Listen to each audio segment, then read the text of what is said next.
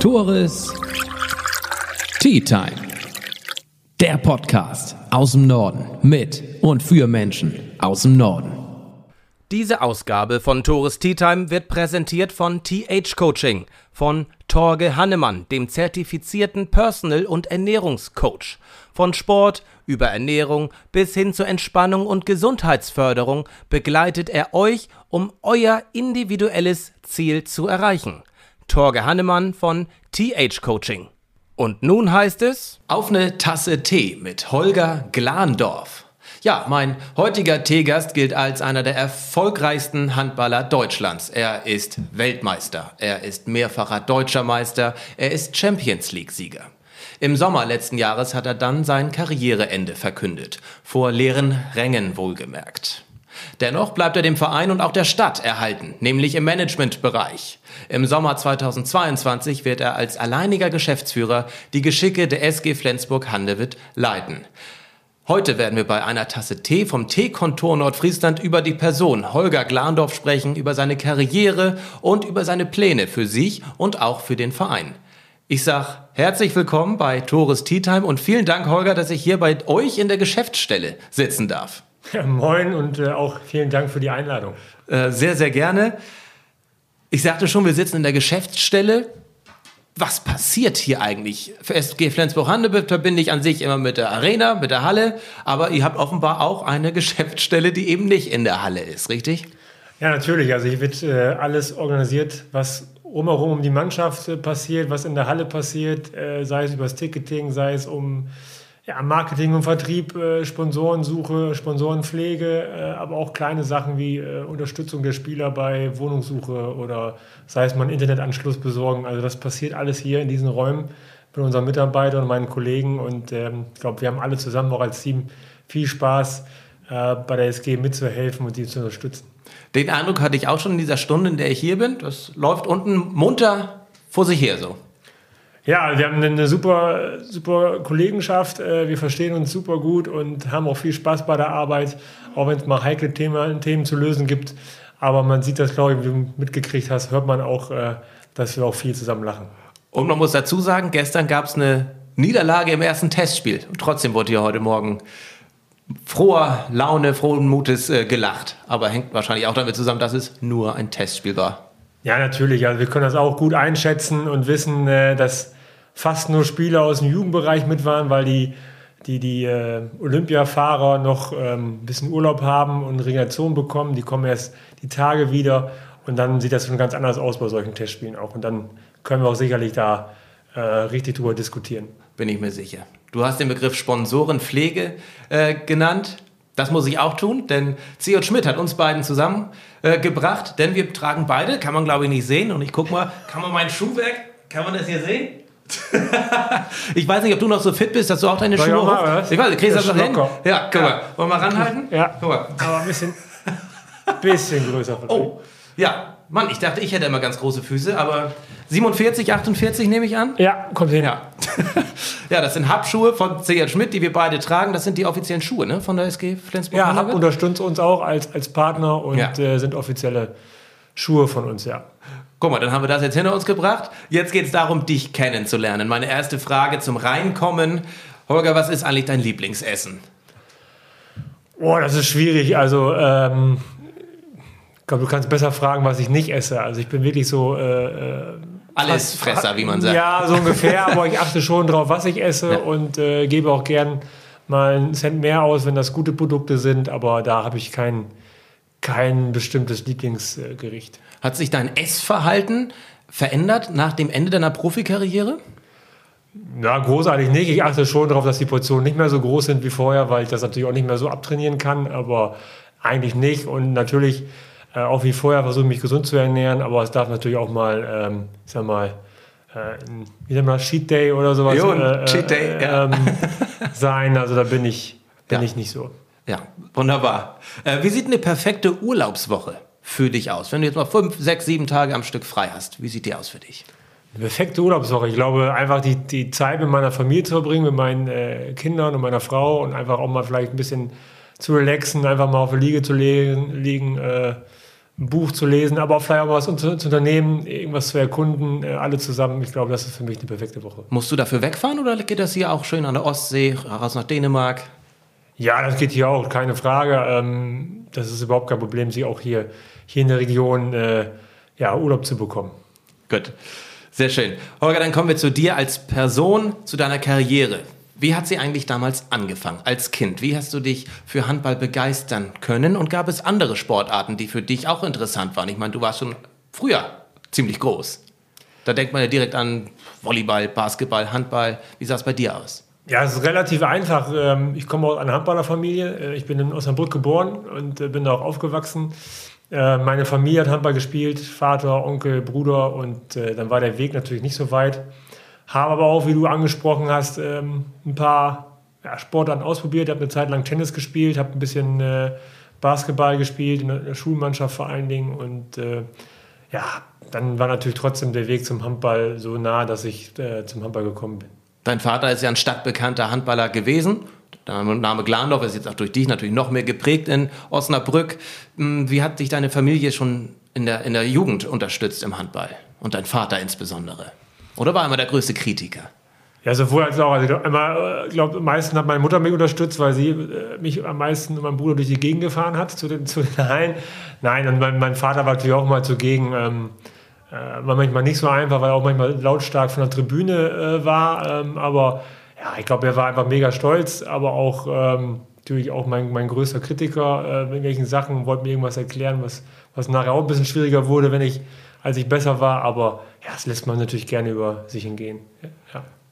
Während deiner Jugend hat sie ja schon abgezeichnet, dass du großes Handballtalent hast. Nichtsdestotrotz hast du auch noch eine Lehre begonnen, nämlich zum Speditionskaufmann.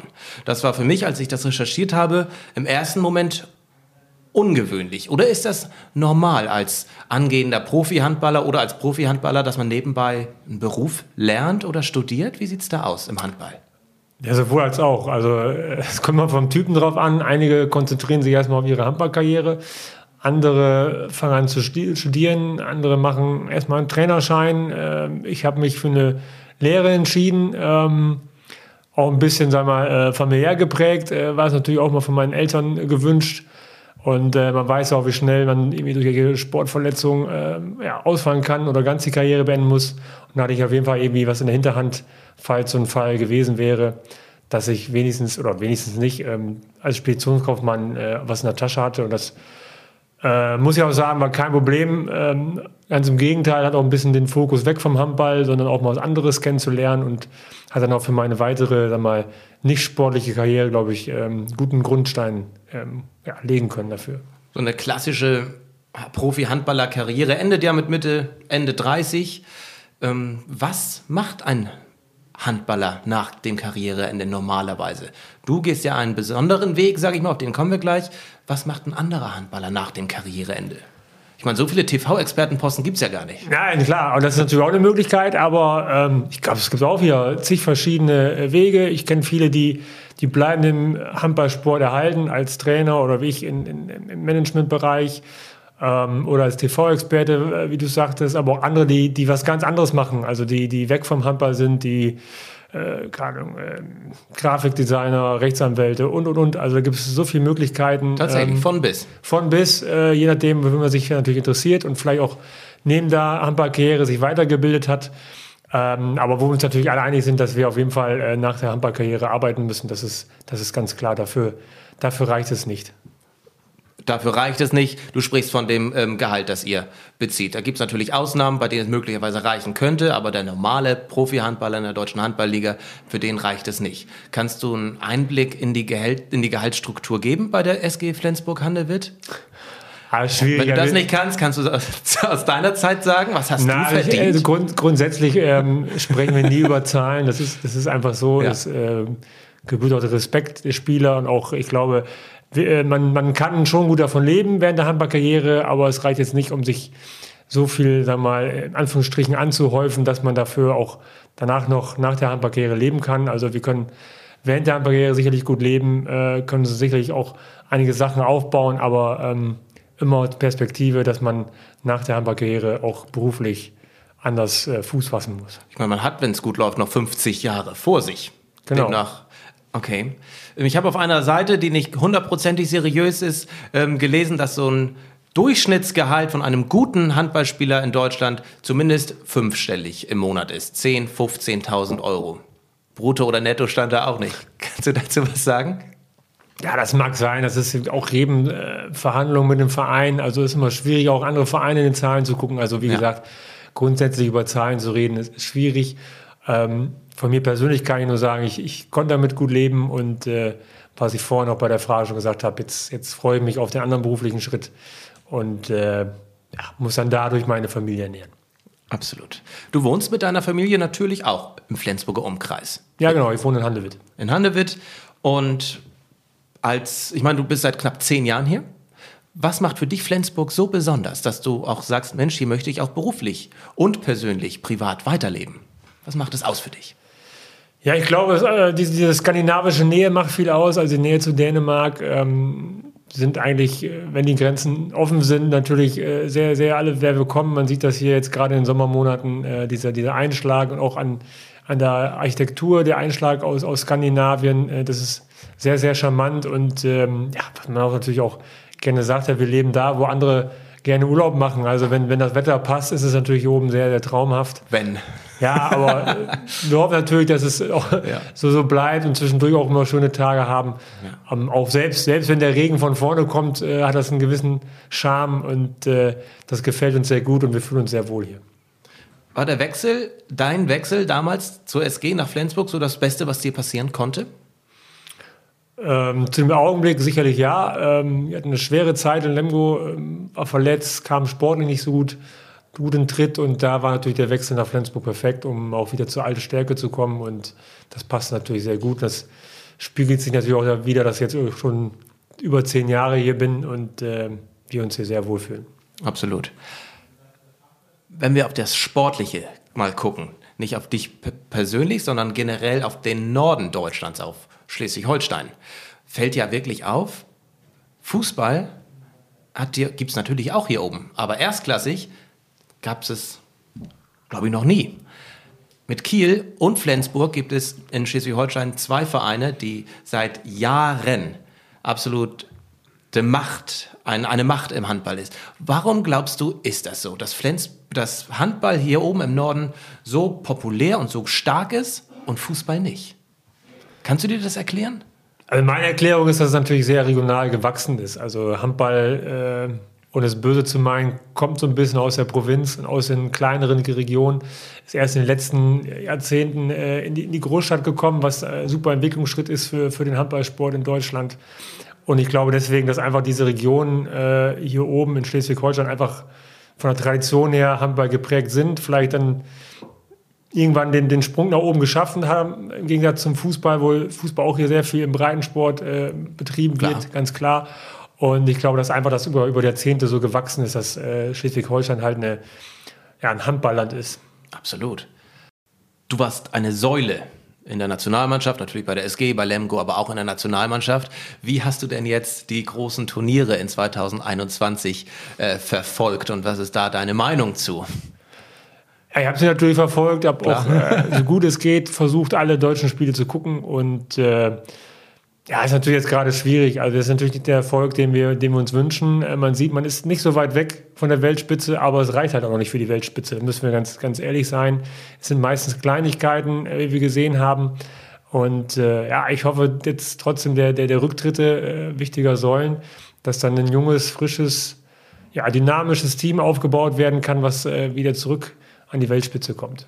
Wie will Flensburg denn dafür sorgen, dass sie auch noch in fünf Jahren an der Weltspitze mitspielen? Fokus auf die Jugend oder was ist da der Ansatz? Ja, sowohl als auch. Also ich glaube, ähm, Jugendbereich ist sehr wichtig für uns, obwohl der Sprung natürlich aus dem Jugendbereich gleich zum äh, Champions League-Teilnehmer äh, sehr, sehr hoch ist. Aber man, man sieht, dass wir schon viele Talente auch vielleicht über Umwege zweite, erste Liga hervorgebracht haben. Andersherum müssen wir natürlich als Geschäftsstelle sorgen, dass äh, die Rahmen so passen, dass, dass äh, die Mannschaft weiter Champions League spielen kann, dass wir äh, den vernünftigen Etat dafür zusammenbekommen und äh, das wird natürlich die Riesenaufgabe sein für die nächsten Jahre. Angenommen, ich bin ein 19-jähriges Top-Talent auf dem Sprung in den Profibereich. Warum sollte ich mich für Flensburg als Stadt und als Verein entscheiden und nicht für eine Metropole wie Paris, wie Barcelona oder wie auch Berlin? Was spricht für Flensburg? Ich glaube, dass wir einfach hier nochmal ein bisschen mehr Ruhe haben, äh, sich äh, auch den jungen Spielern Zeit geben, sich zu entwickeln. Das zeigt auch die, die Talente, die wir äh, vor einigen Jahren schon gepflichtet haben, was für Riesensprung die in Flensburg gemacht haben. Wir haben äh, einen Trainer mit Mike Machulla, der auf junge Spieler setzt, die schon gewisse Qualitäten natürlich haben, aber die auch weiter ausbaut. Und das zeigt einfach die Entwicklung dieser Mannschaft. Die ist noch sehr jung. Und äh, wir hoffen natürlich alle beieinander zu halten, auch über die nächsten Jahre da weiter Schritt nach vorne zu machen. Ähm, wir sehen, wir können mit der Mannschaft um Titel mitspielen. Und deswegen kann ich jeden jungen Talent, den wir gerne haben möchten, nur raten, nach Flensburg zu kommen. Ich denke mal, finanziell hat Paris auch ein bisschen mehr anzubieten, beispielsweise, als Flensburg. Hat die Corona-Krise das noch einmal mehr verdeutlicht, diese Schere beider Vereine zum Beispiel? Ist die noch weiter auseinandergegangen durch Corona? Ja, das ist schwer zu sagen. Also ich weiß nicht, wie äh, was Paris aktuell natürlich den Spielern alle bietet und zahlt, aber ich glaube, da muss ich sagen, war die Handballgemeinschaft äh, sehr, sehr zusammen, äh, gerade in der Bundesliga, aber auch auf europäischer Ebene, dass, dass alle diese, diese Corona-Krise in Anführungsstrichen äh, gut überstehen, dass der Handballsport am Leben bleibt. Ich glaube, das war auch ähm, bei viel Konkurrenz auch allen sehr wichtig, dass, dass erstmal allgemein der Handballsport äh, weitergeführt wird. Das war ja nicht selbstverständlich wenn ich mich zurück entsinne, vor einem Jahr, äh, da haben wirklich einige Vereine ums Überleben gebankt und wahrscheinlich auch die ganze Handballliga. Absolut, also uns hat natürlich äh, sehr, sehr viel Einnahmen über die Zuschauer weggebrochen, was natürlich eine, mit die größte Einnahmequelle ist der Mannschaften und das musste erstmal jetzt erstmal überbrückt werden, sind natürlich jetzt auch heilfroh, dass wir wieder Teile wieder reinlassen dürfen, äh, so wie es aussieht und äh, wir da uns dann wieder ähm, ja, ein bisschen besser orientieren können für die Zukunft.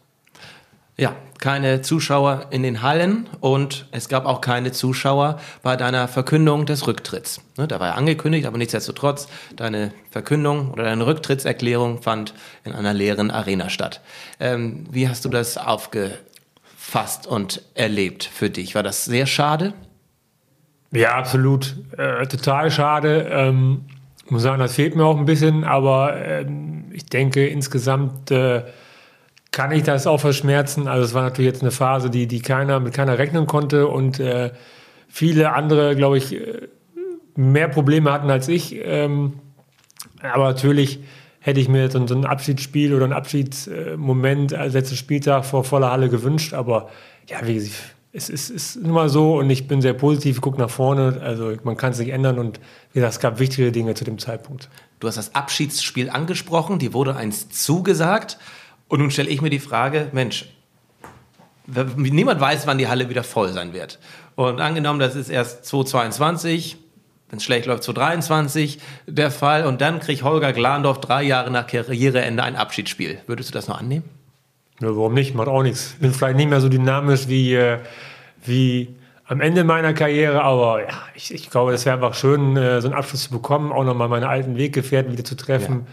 vielleicht auch noch ein bisschen zu feiern zusammen. Ich glaube, das hätten alle, die dann teilnehmen, äh, auch die Zuschauer verdient, nochmal so einen schönen Abschluss zu haben. Ich wollte gerade sagen, auch die Zuschauer, ne? Ja. die werden das ja auch vermisst haben, dass ihre genau. ewige Nummer 9 eben so klammheimlich die große Bühne verlassen hat. Ging ja nicht anders.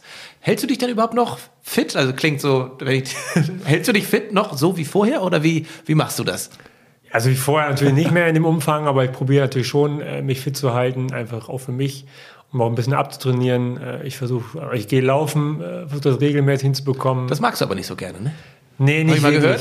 Nee, das Laufen äh, ja, ich ist, ist schwierig, aber nein, ich weiß, es tut mir gut und ich merke ja. das auch und äh, ähm, versuche noch Stabi-Übungen zu machen, äh, ja. regelmäßig. Ähm, habe auch so eine kleine Altherrentruppe, wo ich, äh, wenn ich Zeit habe, äh, ab und zu mal kicken gehe. Ja. Also äh, sowas ähm, versuche ich dann schon umzusetzen.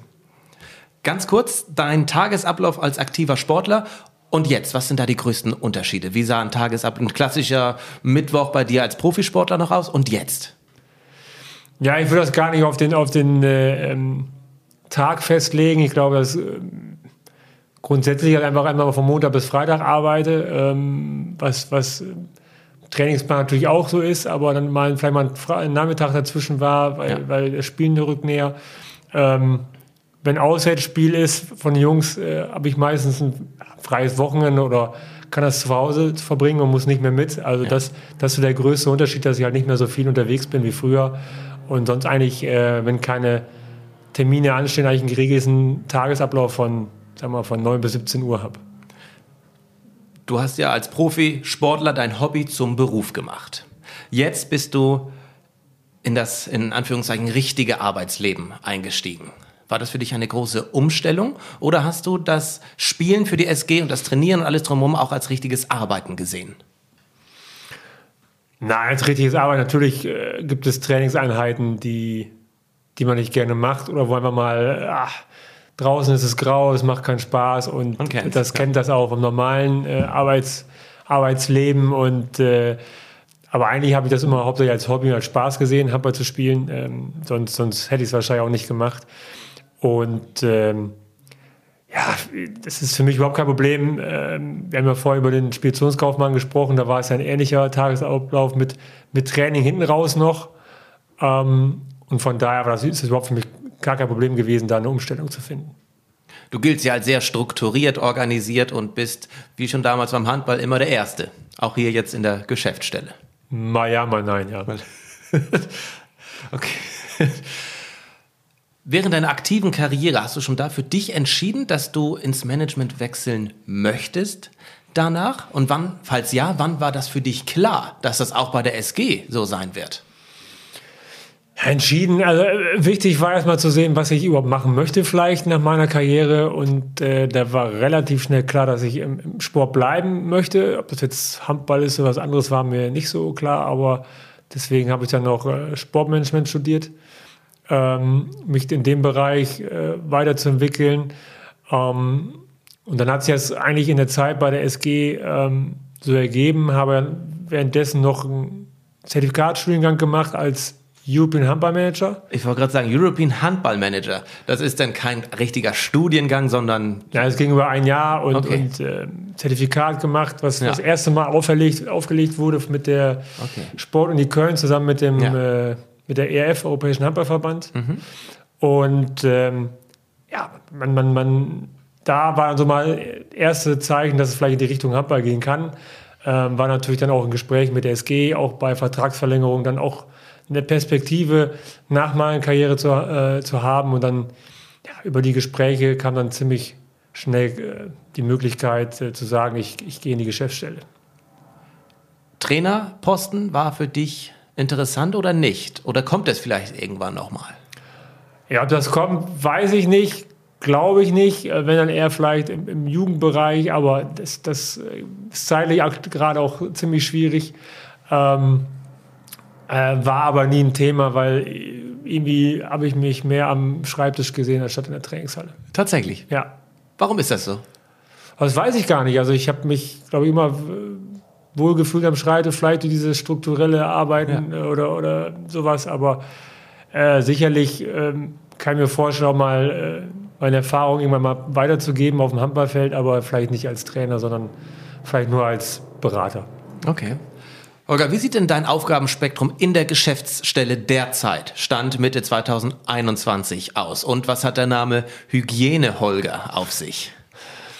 Ja, also ich bin aktuell für das äh, Teammanagement zuständig. Das ist die eine Aufgabe. Das heißt, irgendwie alle, alle Aufgaben um, die Mann, um der Mannschaft herum, ähm, sei es Reiseplanung, Hotelbuchung, äh, ja, Kleinigkeiten, wenn irgendwelche Wünsche gibt, äh, auch äh, mal Verpflegung und so weiter. Und äh, zweite Thema ist äh, Spieltagsorganisation, also alles, was im Spieltag drumherum, äh, Auf-, Abbau, Hallenboden, ähm, Dafür bist du zuständig? Also nicht ja, für den direkten die, Aufbau, sondern für die Organisation dahinter? Genau, genau. Okay. Ähm, Champions League-Spiele organisieren, mit den Gastmannschaften sich austauschen und so weiter und so fort. Und das dritte Thema, was ich, wo ich dann natürlich so reingerutscht bin, weil es natürlich passend mit meinem Anfang war, ist äh, die ganze Corona-Geschichte mit den Hygieneauflagen und daher auch der Name von meinen netten Kollegen, die sich da schnell so einen äh, Namen ausgedacht haben. Und ähm, dann kommt auch spaßeshalber mal Hygiene Holger. Und ja, das ist so auch ein großes Thema natürlich. Ähm, Zulassung von Zuschauern, äh, welche Regeln, Einreiseregeln gelten, welche Hygienestandards vor in anderen Hallen gelten, äh, was muss die Mannschaft beachten, Corona-Test ähm, und so weiter und so fort. Also ein großes Feld natürlich aktuell und letzte Saison. Und äh, habe einige Paragraphen der Landesverordnung gelesen, das muss man sagen. Was ist deine Erwartung zu Beginn der neuen Saison? Wie viele Leute würdest du in die Halle lassen? Also keine genaue Zahl, ne? aber wie würde deine Hallenstruktur aussehen, wenn du das entscheiden könntest für die SG? Ja, natürlich so gerne so viel wie möglich. Das ist ganz klar. Ist das ähm, zu gewährleisten? Würdest du sagen, ja, ist möglich mit Hygienekonzept dahinter? Ist natürlich schwierig. Ich glaube, das ist ja das Thema, wo sich jetzt gerade alle auch ein bisschen streiten. Äh, wie viel ist machbar, wie viel ist nicht machbar? Ähm, wir halten uns da natürlich an, den, an die Landesverordnung und an die, an die äh, Vorgaben der Bundesregierung.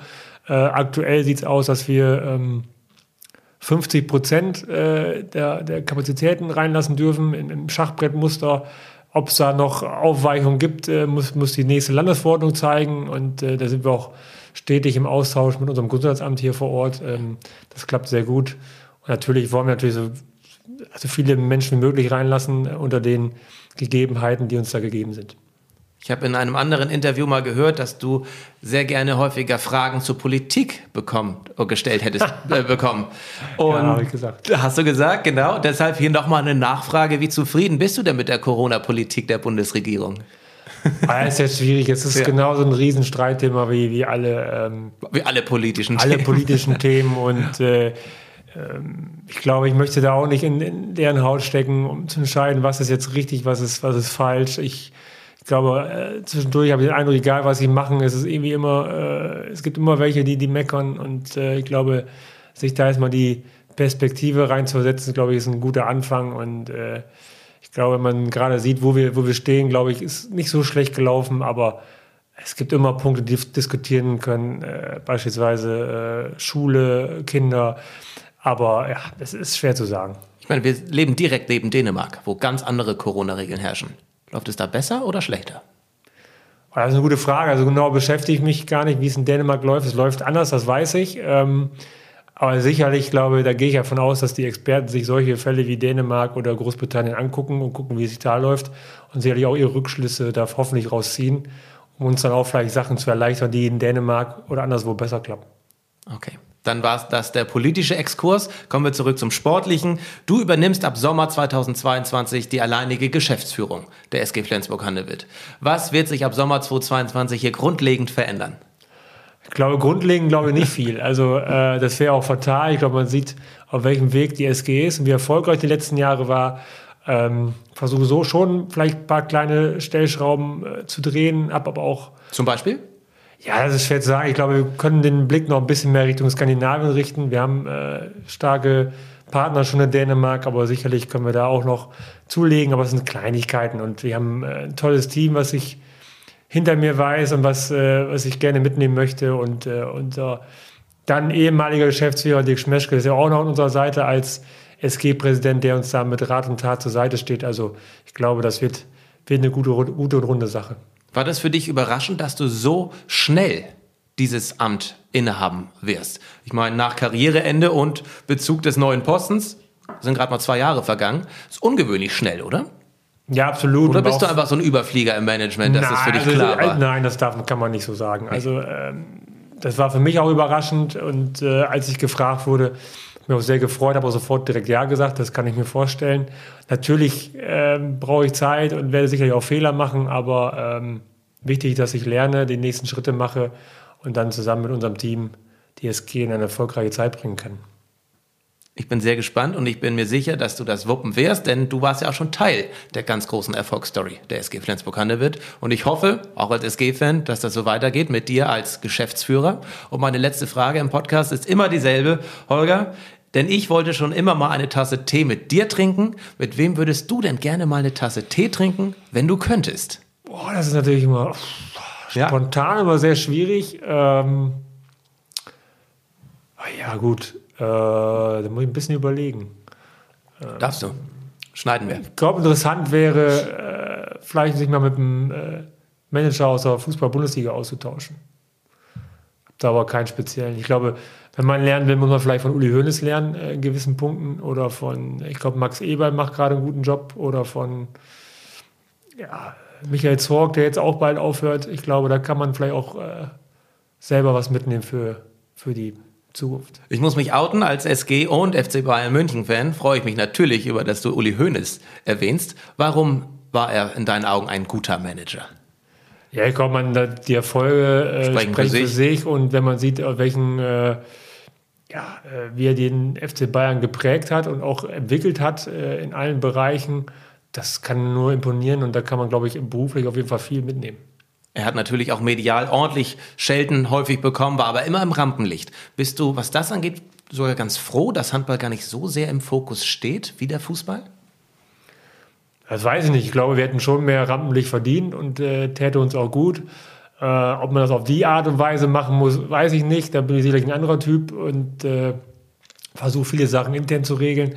Aber ja, ich glaube, der Erfolg, wie gesagt, spricht für ihn und äh, zeigt auch, ähm, was für einen Erfolg der FC Bayern nachher hatte. Ich hoffe, dass eines Tages einer deinen Namen erwähnen wird, dass er, mal mit, dass er sich mal mit dir als Manager austauschen möchte, weil du eine Ära der SG als Manager geprägt hast, als Geschäftsführer. Holger Glandorf, vielen Dank. Das war Tourist Tea Time in der Geschäftsstelle der SG Flensburg-Handewitt mit Holger Glandorf. Danke fürs Zuschauen, danke fürs Zuhören. Danke, Holger. Danke. Tourist Tea Time. Der Podcast aus dem Norden mit und für Menschen aus dem Norden. Diese Ausgabe von Tourist Tea Time wird präsentiert von TH Coaching von Torge Hannemann, dem zertifizierten Personal- und Ernährungscoach. Von Sport über Ernährung bis hin zur Entspannung und Gesundheitsförderung begleitet er euch, um euer individuelles Ziel zu erreichen. Torge Hannemann von TH Coaching. Und nun heißt es